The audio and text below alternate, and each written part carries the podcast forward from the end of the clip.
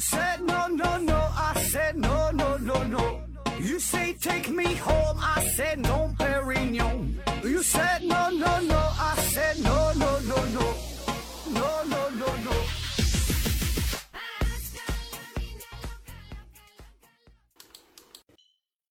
拼命探索，不计后果。欢迎您收听思考盒子。之前的节目，咱们上一系列，呃，都是关于生命、关于身体的这个大的这个主题。今天呢，我们聊点新鲜的话题，说说关于科学的事儿，关于化学的事儿。其实啊，本来这期节目呢，这个题目啊叫做“化学狂魔娶了十三岁萝莉后，竟然教他做了这些”。但是呢，因为这个平台审核机制比较严格，而且我呀还是一个特别关照对象，所以呢，咱还是老实点儿。所以后来我想改名啊，改叫这个法国大革命中风雨飘摇的拉瓦锡。但一听这个名儿啊，有点像战争老电影的感觉。那爱叫什么叫什么吧，名字并不重要，这个内容好听才是王道。那今天的这个故事啊，那可是真够热闹的。故事的主人公呢，就是拉瓦锡。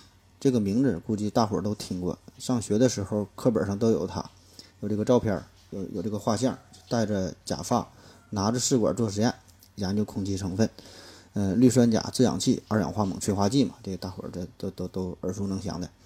其实这个人的经历啊很传奇，二十岁的时候呢就考下来了律师证，二十五岁呢就当选了法兰西科学院的院士，二十八岁的时候娶了十三岁的小萝莉，后来呢。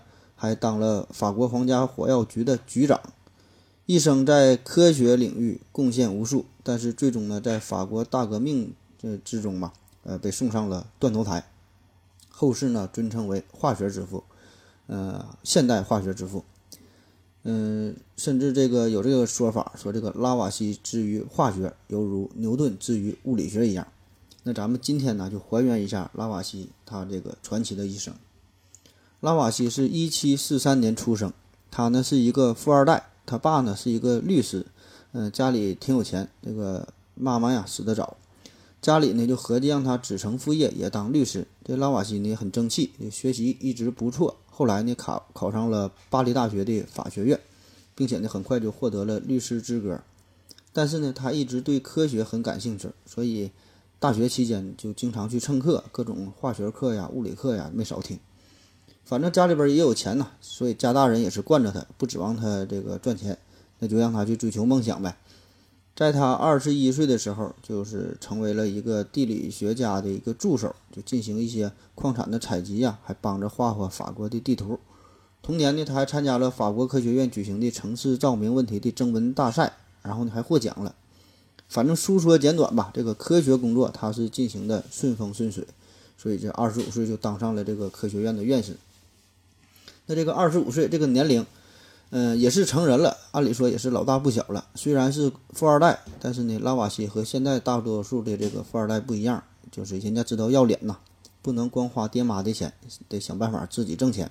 特别是当科学家这玩意儿，他他也不挣钱呢，在那时候搞科学，你不能光靠一腔热血，你必须得有钱呐，你才能做实验，才能买设备。于是，这个拉瓦锡啊就动用了点关系，因为他这个出身是这贵族嘛，这个有一定的背景，找了一个好朋友叫老马，然后呢，通过他买了个官儿。这个卖官鬻爵这事儿啊，这个不止在咱这有，外国他也有。当时这个法国国王呢是路易十六，也不是什么正经的皇帝。你现在在这个百度百科上一搜索路易十六，说他这个主要的成就就是制锁，就制造锁头啊，机械开箱。那也不知道这个词条是谁编的，反正一天不干什么正事儿。后来他还改进了这个断头台，就原来断头台那个刀啊是平直下落的，那么呢他给改成抹斜的了。那么这个斜的这样呢就更便于切割。那确实最后他也是死在了自己改良版的这个断头台上。拉瓦锡他买的是什么官呢？用咱现在话说呢叫收税官。买的这个官是花了五十万法郎，这可不是小数目。但是呢，这可是个财源滚滚的美差。最主要的就是它就承包了食盐和烟草的纳税权。那历来这两样都是最挣钱的买卖了。当时哈，这个要求就是，呃，每年你把这个，呃，事先约定好的一定数目的这个税收钱上交到国王这个手里之后，剩下的钱你就可以自行支配。所以这个拉瓦锡就相当于是专门当这个中间商赚差价，从下边就多收点税，然后呢往上边交一部分，自己留一部分。那这个呃可以说是呃从中间赚了不少钱。后来呢，他的这个仕途也是走得很顺利吧，然后呢就还兼任了火这个火药管理局局长啊，什么银行的董事啊，粮食委员会的主委等等很多的职务，那绝对算得上是法国上流社会的人物了。那在他很快达到了财富自由之后呢，就开始肆无忌惮地搞科学研究了，呃，打造了号称当时世界上最豪华的私人实验室，这个光这个烧杯呀，就是买了一万三千多个。那本来这个拉瓦锡的日子啊，过得也是挺好，白天上班，这个收点税钱，晚上呢做做实验，这个无忧无虑的，就这样就过了三年。那就在他二十八岁的时候，有这么一个晚上，他的老朋友，就是之前说帮他买官的这个老马，就突然上门来找他说：“这个大事不好了，你得帮帮我呀。”拉瓦锡就说：“你别着急，你有啥事儿慢慢说。”老马说了：“这个这事儿你必须得帮我。”这个对于你来说，现在是有一个好消息，有一个坏消息，你得你要先听哪个？这拉瓦锡一听，这脸都绿了。你这都什么时候了，还跟我逗闷子？你就那你先说说这坏消息吧。坏消息，这坏消息就是啊，以后你得管我叫爸爸了。拉瓦锡一听，那就火了。好朋友是好朋友，但是这开玩笑不能用这个伦理根呐。伸右手呢就要打老马，然后老马说呀：“你还没问好消息呢。”啊，拉瓦锡就说：“那你就说说好消息吧。好消息就是啊，你得娶我女儿。”拉瓦锡听罢，把这个左手啊也伸出来了，直接抱拳施礼：“爸爸，咱有事儿坐下慢慢说。”那么这个是怎么回事呢？老马呢有个女儿叫玛丽，才十三岁。那有一天呢，老马的领导就来他家做客，一眼呢就看中了这个玛丽。然后这个老马他是这个兼有呃这个律师还有这个金融两个这个身份，然后这个玛丽嘛也是算得上是这个名门贵族出身，然后很有气质很有气场。然后这个玛丽的妈妈呢死得早，所以呢她比这个一般孩子呢都早熟，所以这个十三岁啊就是长得已经显得很大了，所以一眼呢被这个老马的领导就看中了。那他这位领导啊已经是五十多岁了，比这个老马呢还大一轮还拐弯。那。居然呢，像这个老马就提出了要和这个小玛丽结婚的这个要求。那老马的心中是有一万头羊驼奔腾而过，但是你也不能直接拒绝，你否则自己的饭碗呢就没了。那为了这个逃避领导对于自己女儿的求婚的这个要求，老马呢就想到了拉瓦锡。而且呢，这个玛丽呢也和这个拉瓦锡呢挺熟悉的，因为拉瓦锡经常到这个老马他家去做客嘛。那么对这个欧巴呢也是挺有好感的，这个口袋里有钞票，脑袋里呢有思想。那作为朋友，这个拉瓦锡自然是毫不犹豫、义无反顾的就帮了老马这个忙。那你可能觉得这个老马呀，真是拉瓦锡的大贵人，先是呢帮他找了一份这个税务官这个好工作，然后呢又帮他安排了一个这么年轻漂亮的媳妇儿。但是别高兴的太早了，这一切美好的背后却埋藏着一个巨大的隐患。一七七一年，那是一个春天，拉瓦锡二十八岁，和这个十三岁的玛丽就结婚了。放在现在来看，哈，这个就是堂堂的一届化学宗师。他的另外一个隐藏身份就是活生生的一个萝莉控。他们一生呢都没有孩子，但是婚后的生活啊非常的快乐。那当然了，能娶到这样的媳妇儿，换谁都能挺快乐。婚后的生活，这个拉瓦锡还是非常的繁忙。早晨呢做实验。白天呢，处理这个火药局的事儿，嗯，还得管理这个税收等等方面这这些这方面事儿。晚上呢，回家呢，还是继续做实验，然后呢，写文章。简单的说吧，这就是一个工作狂人，根本呢没有时间考虑这个老婆的感情。这要是换一般的老婆，换别人啊，可能就会耍点小脾气之类的了。但是呢，这个小萝莉可不是一般的人，那毕竟是名门出身嘛，从小接受了很正规的教育，白富美已经是不足以形容她了。琴棋书画是样样精通，尤其呢是还通晓多国语言。这拉瓦锡一琢磨的，你也别这么天天就这么闲着了，这天天待着也没意思。我没时间陪你，你别再给我绿了。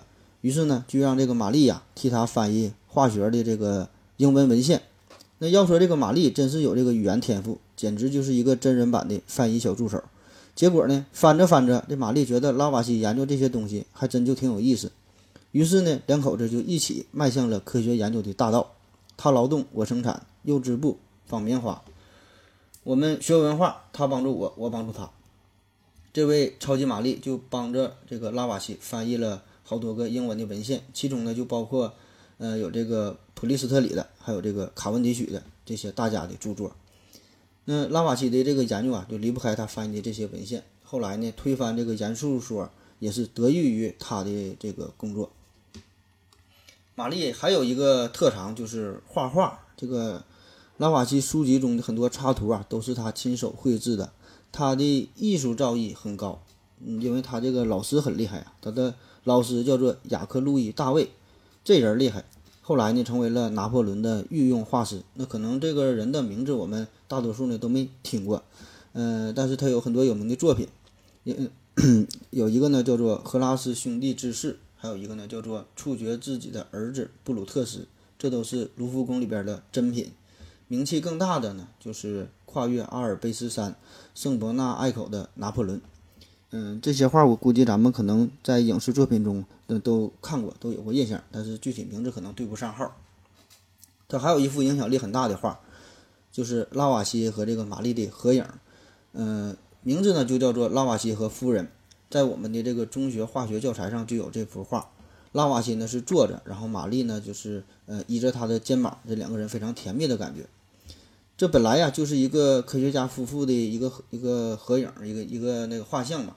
但是呢，在我国，它还广泛的出现在许多翻译的外国名著的封面上，有这个《复活》呀、《羊脂球》、《红与黑》、《双城记》、《大卫·科波菲尔》等等等等很多。就国内卖的好多的文学的名著，无论是英国的、法国的，甚至是俄国的，封面上都是采用了这对法国夫妻非常恩爱的画像。这些封面还特意把这个原画中的拉瓦锡身边的这化学仪器啊给去掉了，就只留下这个夫妻俩。那么就让他们呐，在各种文学名著上 cosplay 小说人物中这个团聚的形象。要说当年为啥要画这幅画呢？那是在一七八八年。嗯，在这个之前的前一年，这个一七八七年呢，这个拉瓦锡与同时代的其他科学家合作，完成了化学物质的命名还有分类标准化这些这这些工作，出版了化学命名法。所以此时的拉瓦锡呀，已经是攀登到了他的这个人生巅峰。因此，这个玛丽就提议呀，说的咱俩应该画一幅画，就是纪念一下嘛。自然的，这个画像的任务呢，就是落到了雅克大卫身上。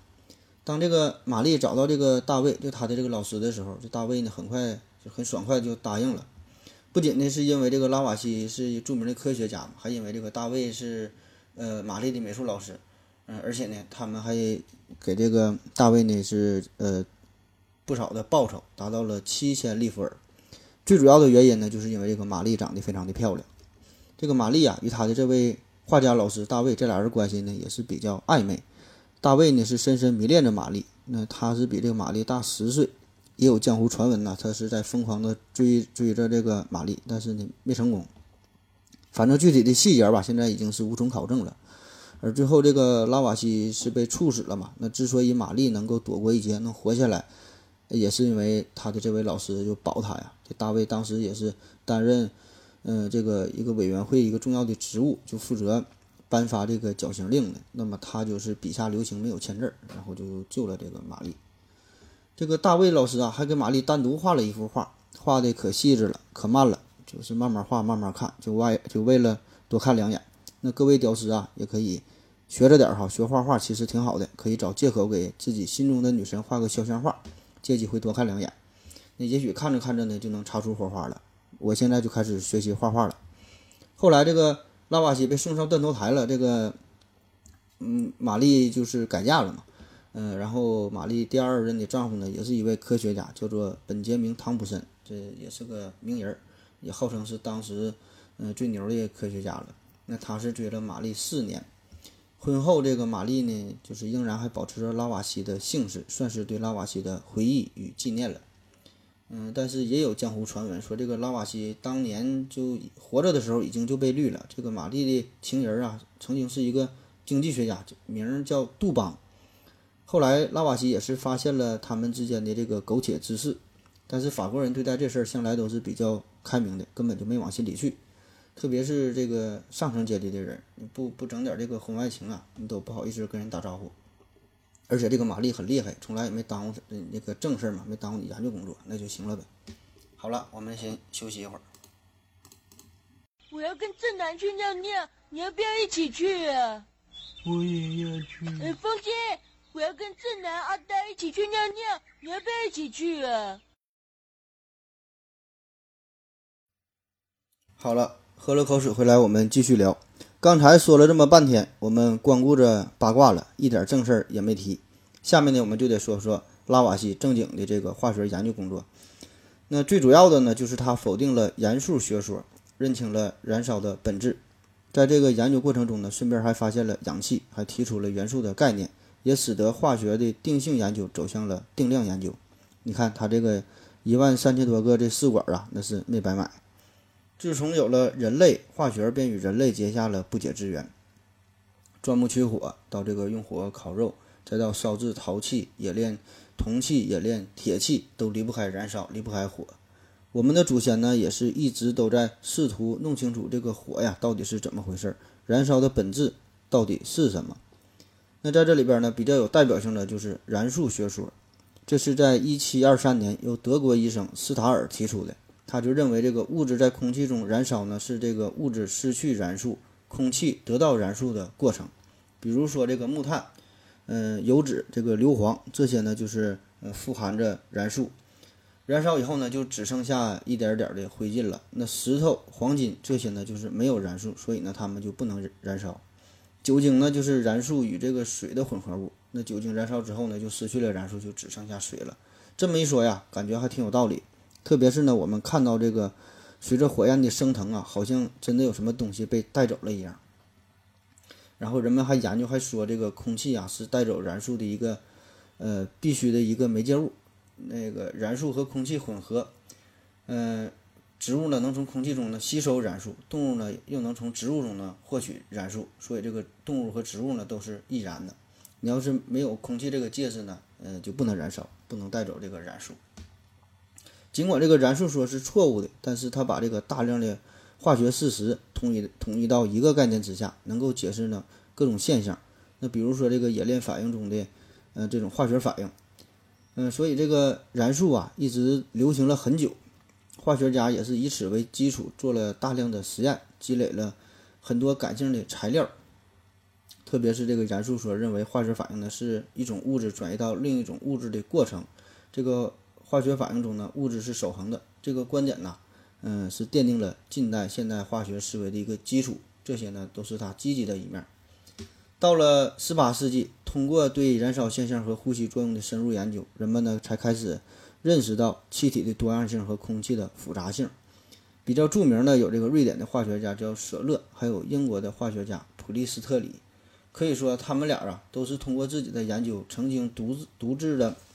发现并且呢制得了氧气，但是由于他们被传统的严肃这个学说所束缚，并没能真正的进一步的呃下一步的研究，也没能得出一个正确的结论。虽然这个严肃说可以解释一些现象，但是呢，呃还是有一些现象呃没法解释的。最重要的就是这个金属燃烧之后啊为什么会变重的这个问题。那按理说你燃烧之后燃素被释放掉了，应该变轻才对。所以这个时候呢，支持燃素学说的人呢，就说呀，这可能是测量误差导致的。甚至呢，有一些比较极端的这个维护者说，这个呃，金属燃烧过程中这个燃素啊，它是有负的质量，所以它那个呃排出之后呢，这个质量呢反倒是增加了。那面对如此局面，我们呢就要请出拉瓦锡出场了。拉瓦锡他做了两个很有名的实验，一个呢，他是把少量的汞放在一个密闭的容器里。这样呢，连续加热十二天，结果发现有一部分银白色的液态汞变成了红色的粉末，同时呢，容器里的空气的体积减少了五分之一。拉瓦锡呢，就研究剩下的那部分的空气，发现呢，这部分空气既不能维持人和动物的呼吸，也不能支持可燃物的燃烧。他认为这些空气呢，就是氮气。呃，在拉丁文里，这原来的意思呢，就是不能维持生命的意思。然后呢，拉瓦锡呢，再把这个汞表面上所生成的红色的粉末，也就是咱现在说的氧化汞啊，把它重新收集起来，放在另外一个较小的容器里，然后再经过这个强热之后，得到了汞和氧气。而且这个氧气的体积呢，恰好是等于原来密闭容器里所减少的，呃那部分空气的那个体积。那他认为呢，这种气体就是一种单一的元素。一七七七年呢，就把它正式命名为叫 oxygen，就是含义含义就是呃一种酸的元素，也就是我们现在说的这个氧气。第二个实验呢，是他在成为院士的时候，他读到了一篇论文。说这个金刚石啊，在空气中加热会燃烧起来，变成一股气体。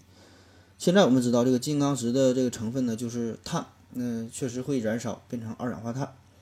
这篇论文呢，就是让拉瓦锡呢非常感兴趣，然后他就重新做了这个实验。不过呢，他采用的一个略有不同的方式，就是在金刚石的外面涂上了一层厚厚的石墨，嗯，把这个金刚石呢加热到发红的状态，几个小时后，然后再冷却。剥脱外面的石墨，这个金刚石呢仍然是完好无损的，就是并没有烧掉。所以呢，他就得出了结论：这个燃烧啊跟空气有关。拉瓦锡就推测，在这个石石墨把这个石墨涂在金刚石表面之后，这金刚石就与空气隔绝了，所以呢，金刚石就没有烧掉。所以这个空气啊，在这个呃燃烧的现象过程中是扮演了一个非常重要的角色。这个呢，大家也可以自己做实验，拿个这个钻戒试一试，外面涂一层油漆，看看能不能点着。温度太低不行，起码得一千来度。万一真要点着了，烧没了，也别来找我。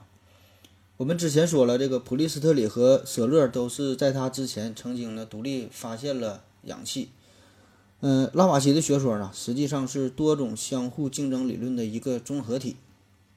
所以面对这种情况，拉瓦锡的这种操作。这个英吉利海峡对岸的就这普利斯特里呀，他是有一百个不服气，但是拉瓦锡只是微微一笑，对他说：“朋友，你知道惊起兔子的人，并不总能逮住它。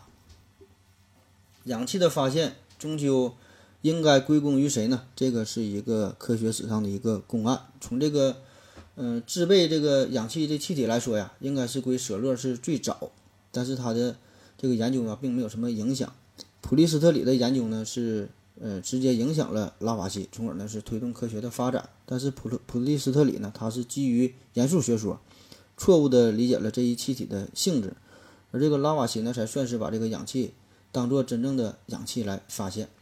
这事儿呢，也是得到了这个呃伟大革命导师恩格斯的褒奖，就说呀，真正发现氧气的还是归这个拉瓦锡，而不是那两个人儿。因为他们只是分离出了氧气，但是这俩人甚至不知道自己分离出的是啥。总之吧，这个拉瓦锡的氧化学说特彻底的推翻了之前的严肃学说，使得化学呢蓬勃的发展起来。在拉瓦锡登上历史舞台之前，化学远远落后于物理学、数学和天文学。化学呢，基本就是一些炼金术士和一些和一些药剂师的事儿。尽管那个时代呀，化学家也已经发现了大量的。化学现象，但但是并没有一个适当的理论框架来把这些呢综合起来，所以呢，这些都是一些相互隔离的非常零碎的信息。所以这个拉瓦锡出现之后，就使得这个化学啊变得是更为正规。拉瓦锡还有其他许多方面的成就，比如说他改革了化学命名法，这样呢就更加规范了，呃，可以使得使用不同语言背景的化学家可以彼此之间呢进行这个自由的交流。其中的很多原则，加上后来的，呃，贝采里乌斯的符号系统，形成了至今仍在沿用的化学命名体系。拉瓦锡呢还提出了元素的定义。那用他的话说呢，所谓的元素就是用化学方法不能再分的简单的物质，所以叫化学元素。那你要是用物理的方法呢，那那这个元素就还能再再分下去。他还发表了一个，呃，现代化学的一个元素列表。那这个元素列表，那有有些同学可能就纳闷了，这个元素周期表，这不是门捷列夫最先提出来的吗？其实这个表和门捷列夫提的元素周期表不同，拉瓦锡呢只提出了，呃，这个表只包含三十三种元素，而且这三十三种元素啊，也不都是元素，这里边呢有光，有热，还有以太，嗯，这也没办法，这就是当时的这个科学的局限性。一七九零年，他还参加了法兰西科学院组委会。呃，负责的叫改革旧度量衡制，创造新的国际通用单位的这个工作，那参会的呢还有孔多塞、拉格朗日和蒙日等这些名人。然后呢，就确定了这个重量单位克，还有这个长度单位米，这对后来的科学发展呢都有很大的这个促进的作用。拉瓦锡是这个近代化学之父，也是法国近百年来难得一遇的化天才化学家，推翻了前人脑海中固有的观念。拉瓦锡用这个实验证明了化学反应中的质量守恒定律。那这个定律啊。也是也并非是他的原创，在拉瓦锡之前呢，很多的自然哲学家、化学家呢都有过类似的观点。而在他之前，这个1748年，俄罗斯的化学家叫米哈伊尔·瓦西里耶维奇·罗孟，呃，诺索夫，这这是一个人儿，他呢是曾经精确的进行了测定，并且呢提出了质量守恒定律，但是。因为他是在莫斯科大学嘛，这个地方是远离欧洲科学研究中心，所以他这观点也是没有人注意到。呃，最后吧，反正就是拉瓦锡通过自己的努力，在这个化学界、在科学界呢是得到了一定的地位。你看他这个一万三千多个试管，真是没白买。好了，咱们再歇一会儿。我要跟正南去尿尿，你要不要一起去啊？我也要去。哎，风姐。我要跟正南、阿呆一起去尿尿，你要不要一起去啊？好了，尿了个尿回来，我们继续说。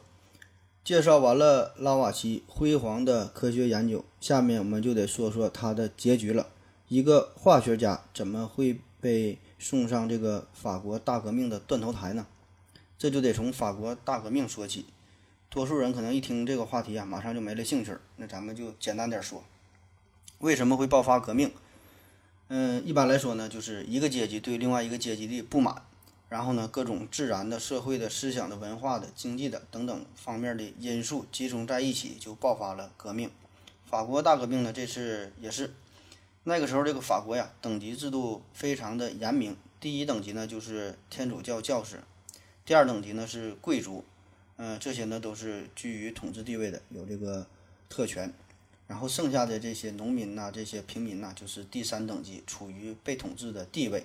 那特权最高的呢，自然是这个国王了，是路易十六。这个不同等级之间就很容易产生矛盾。嗯，最最开始的这个导火索呀，是因为这个春天发生了这个旱灾，然后呢又下了大冰雹，就是发生了严重的大饥荒。那王室为了更好的生活呢，就得是加大税收，剥夺剥夺老百姓的财产，这样呢，使得百姓就是雪上加霜。之前呢，他还和英国打了七年战争，这就让第三等级的老百姓们怨声载道。第二等级的贵族呢，也是压榨第三等级。同时呢，这个第二等级他这个贵族们，他们有了钱之后，又开始与第一等级产生了敌对情绪，就是他有钱但是没有权利嘛，所以呢，第二等级这些人也是不满。在思想文化方面，涌现出了伏尔泰、孟德斯鸠、卢梭、狄德罗等等一大批思想开明的人物，这就让天赋人、天赋人权、君主立宪、三权分立等等这些思想应运而生，并且呢日益的深入人心，这就让统治阶级的地位岌岌可危。然后巴黎人民就开始不满了，就要站起来了，就要起立，就要起义了。革命呢，那就是。呃，得有组织的，得有带头的。那这里边咱介绍两个比较有影响力的，一个叫做吉伦特派，一个叫做雅各宾派。这两派之间呢也是互相斗争。吉伦特派呢是促使了这个国王路易十六，然后成立了法兰西第一共和国。雅各宾派呢则是更加的激进，更加的暴力，甚至呢会采用一些恐怖政策。所以他们这个组织的内部啊，也是一点点的走向了分裂和内讧。那了解这么多，暂时就够用了，然后就得请出咱们最后一一位这个重要的人物，嗯，他就叫马拉，有一幅名画叫《马拉之死》，就是一个人死在浴缸中。这幅画，那就就是这个人，就是马拉。而作画的这个人，这个作者哈，画画这个人，就是我们之前介绍的玛丽的老师，就是这个雅克大卫。这马拉呢，原来是一名医生，他和这个拉瓦锡啊俩人岁数。呃，一样一边大，但是这个马拉他是也不好好当医生，先是呢开始研究哲学，呃，匿名发表了很多文章，这个论人的灵魂哈，试图证明灵魂的存在，还发表了关于人的哲学论文，也不知道是研究什么的。然后这些著作吧，他就想给这个大师看呐，就找到了这个伏尔伏尔泰和这个狄德罗这俩人呢，一个是挖苦哈，一个是带搭不理的。那么他就发现呐，自己不是哲学这块料，那就改行吧，改行就研究科学吧。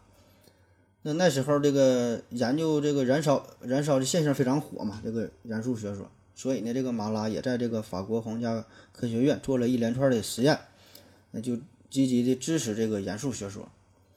然后呢，还出了本书，就叫《火焰论》，他心里美滋滋的。嗯，当时呢，他就把这本书啊，也是拿给这个，呃，科学院一个重量级的人物来看哈，看看有没有价值啊，这个评审一下。但是呢，得到了这个人非常不留情面的完全的一个否定。那这个人呢，就是拉瓦锡。所以呢，在科学圈，马拉和这拉瓦锡俩人就是结下了梁子。那本来这个科学这事儿就是挺纯粹的，那谁说的对？就是谁能证明出来，那就听谁的呗。错了咱就改呗，本来也不是什么大事儿。但是呢，马拉不这么认为。这个马拉心眼儿小啊，这马拉很生气，后果呢很严重。既然这老子呢当医生不行，也做不了哲学家，也当不了科学家，那我就干革命吧。所以在一七八九年法国大革命刚刚爆发之后，马拉呢立即就是投入了战斗，成为了法国大革命的革命领袖，嗯，雅各宾派的三号人物。他还创办了《人民之友》这个报纸，嗯，成为了支持激进民主措施的一个喉舌。革命工作做的呢，确实是很厉害，风生水起。嗯，他以惊人的毅力，同这个政治迫害呀、贫困呐、疾病啊做斗争，几乎呢是凭借着一己之力哈，就撰稿、编辑、出版这些工作哈，都是一个人完成，被誉为人民之友。那这个时候，这个拉瓦锡呀，也是开始意识到了自己的情况不妙。因为他本身这个出身，他是这个上层社会的人嘛，曾经在这个政界被推选为众议会的议员，还是税务官，嗯，而他还有这个科学的身份，而他这个科学的身份也都是为了这国王服务的，这老百姓对他早就是恨之入骨。那当时这个法国的国情就是日益紧张起来，举国上下呢有如旋风般的这个混乱就爆发了，所以这个一下子就把这个拉瓦锡推上了风口浪尖之上。那我想当时他也一定会感叹。叫身后有余忘缩手，眼前无路想回头。因为大约同样是在，呃一百年前哈，有一个跟他这个经历差不多的人，这是一个英国人，叫做波伊尔，和他这个处境非常像啊。那个时候是法国的资产阶级革命，但是呢，这个波伊尔是两耳不闻窗外事，一心就是做实验。那就在这个同样的这个处境之下，这拉瓦锡呢，确实未能做到，未能做到这一点，年纪轻轻就走上了仕途。就卷入了这场无情的这个历史洪流之中，最后就断送了自己。那这个时候，这个马拉嘛，他就变成了政治家、革命家。后来呢，还是掌握了这个雅各宾派的大权。那这回这个马拉可是找到了报仇的机会了，宣称这个共和国不需要科学，还在这个杂志上这个煽动群众，就把这个拉瓦锡啊说成是一个呃骗子集团的首脑，嗯，说要埋藏这个呃人民公敌，说他是一个伪学者。而且就咱就说这个拉瓦锡本身成分太高嘛，这个，嗯，出身太好了，嗯，所以这个最后他呢就是成为了这个老百姓心目中的一个大恶人，就是成为了一个革命的对象。当然这个时候也有也有好人哈，也有好人站出来替他说话，嗯，各个学会啊也是纷纷向国会提出要赦免拉瓦锡的请求，就说这个拉瓦锡啊这个科学研究工作做得很好，很有贡献呢，希望可以保全他的性命。拉瓦锡自己也表态了，就是愿意结束自己的政治生涯，就是做一个安静的药剂师，就天天做做实验，搞搞研究，不参与这政界的事儿。但是雅各宾派根本不管你这事儿啊！你要是不提科学这事儿吧，还能好点儿；你越提科学越伤心，这个马拉呢就越生气。所以在一七九四年五月七号，就是开庭审判了，结果有二十八名这个税务组的成员全部全部都是处以死刑。嗯，而给这个拉瓦锡这个绞死的这个理由啊，是说他在这个烟草里面掺了水分，然后拉瓦锡自己解释说是为了保湿的作用。就第二天吧，第二天，这个十八世纪最伟大的科学家之一、现代化学之父拉瓦锡，嗯，就被法国人民以这个革命的名义送上了断头台。他最后也是向这个人民法庭提出了一个请求，就说的咱稍微宽限几天行不行？我就整理一下最后的化学研究的这个结果，这个资料，我就整理一下，然后你就再再再砍脑袋。那得到的回答就是学者也不例外，就非常的冷酷无情。被送上断头台的一共这二十八个人嘛，这这这里边呢还有他的这个老朋友，就是也是他的这个岳父大人，就是这个老马呀。然后这个咱之前说了，这个这个玛丽嘛，玛丽是因为她的美术老师保她，这个留住了一条小命。嗯，当时他死的时候，著名的大数学家拉格朗日就非常痛心地说：“嗯，你们一眨眼就是把他的脑袋砍下来了，但是他这样的脑袋一百年也再长不出一个了。”就在这个生命最后的时刻，这拉瓦锡呢也是还不忘做实验。有一种传说呀，就说这个拉瓦锡和这个刽子手就是约定好了。脑袋被砍下来之后呢，这拉瓦西呢就是我尽可能多的眨眼睛，以确定脑袋砍掉之后是否还有感觉。嗯，最后说他是脑袋掉下来之后眨了十一下，也有说是眨了十五下的，这个具体真假咱就不知道了。拉瓦西死了以后嘛，他就说他这个资料还是没整理完，然后呢，所有的这些资料、所有成果啊，几乎还都被销毁了。所以他这个妻子很厉害嘛，这个玛丽呀，几乎是凭借着记忆力吧，还原出了拉瓦锡。全部的这个实验笔记呀，这这这些材料，然后呢，坚持出版了拉瓦锡的回忆录。嗯，这里边呢，基本他的所有的宝贵的这些成果啊，都记录下来了。什么液体的形成啊，有关热量的研究啊，水的组成啊，等等这些东西吧。反正是这玛玛丽的不懈努力，让自己的爱人在化学领域，呃，这个大放异彩。政治革命啊，就是这样，很多事呢都是让人难以琢磨。咱们说这个拉瓦锡呀，他是间接的死于马拉之手，但是这个马拉呀，却比这个拉瓦锡更早的是离开了人世，他呢是被人刺死的，就是在拉瓦锡，呃死的前一年，这个马拉是为了躲避反动分子这个迫害嘛，长期呢就是在地下工作，就是猫在地窖里边，所以呢他就染上了严重的皮肤病，身上非常难受啊。那为了减轻病痛，同时不影响工作，他每天就是经常。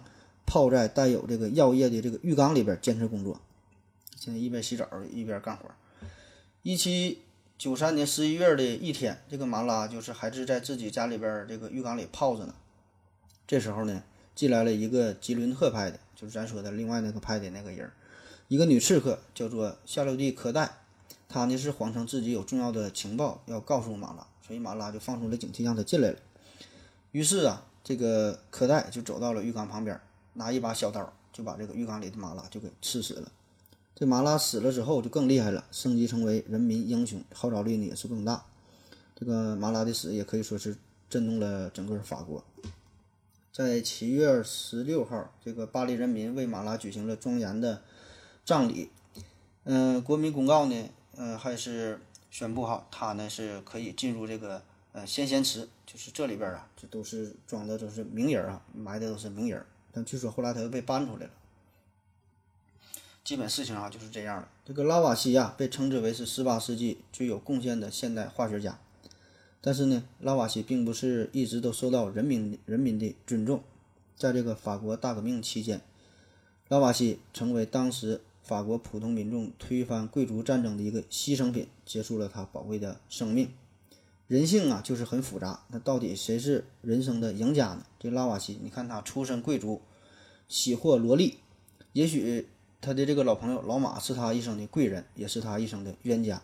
也许啊，尽管这个拉瓦锡并没有对平民老百姓过度的剥削，也许呢，他的大部分钱呢，真是投入到了科学研究之中。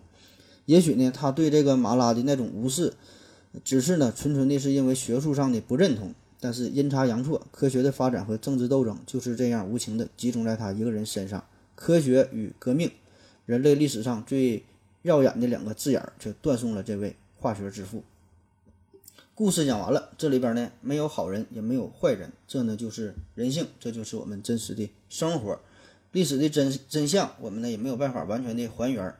每个人内心的真正的独白，我们更是没法去揣测。但是呢，伟人仍旧是。伟人，伟大仍旧是伟大。我们没有必要刻意的去神化那些科学家、那些名人。在洗尽铅华之后，我们看到的仍然是他那伟岸的形象。谢谢大家，再见。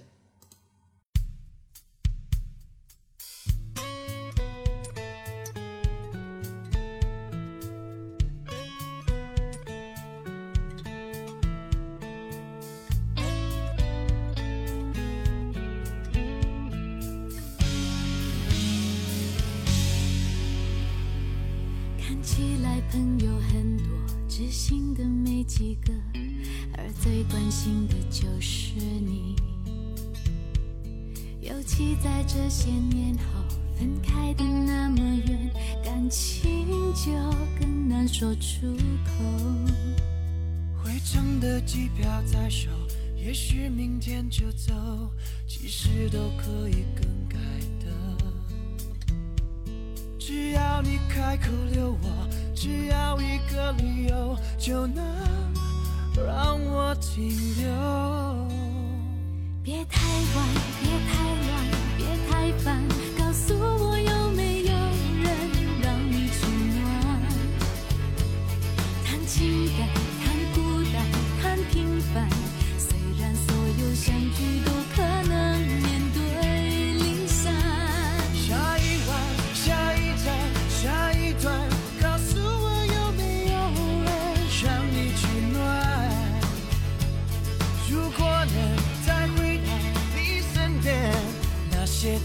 走在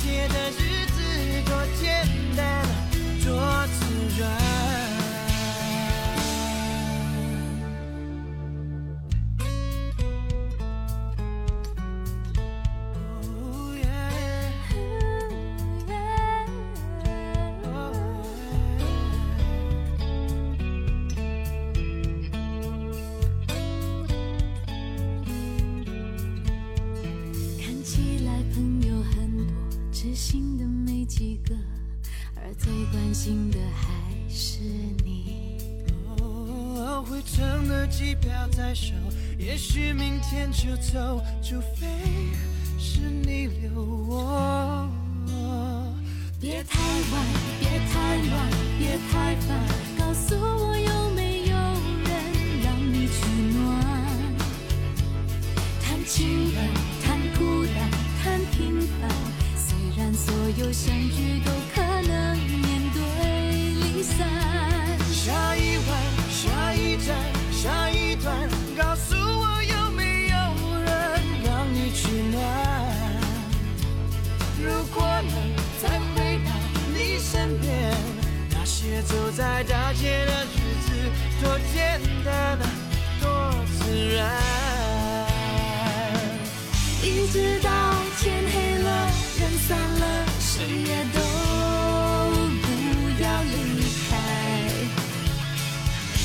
开。一直到我们都相信了，还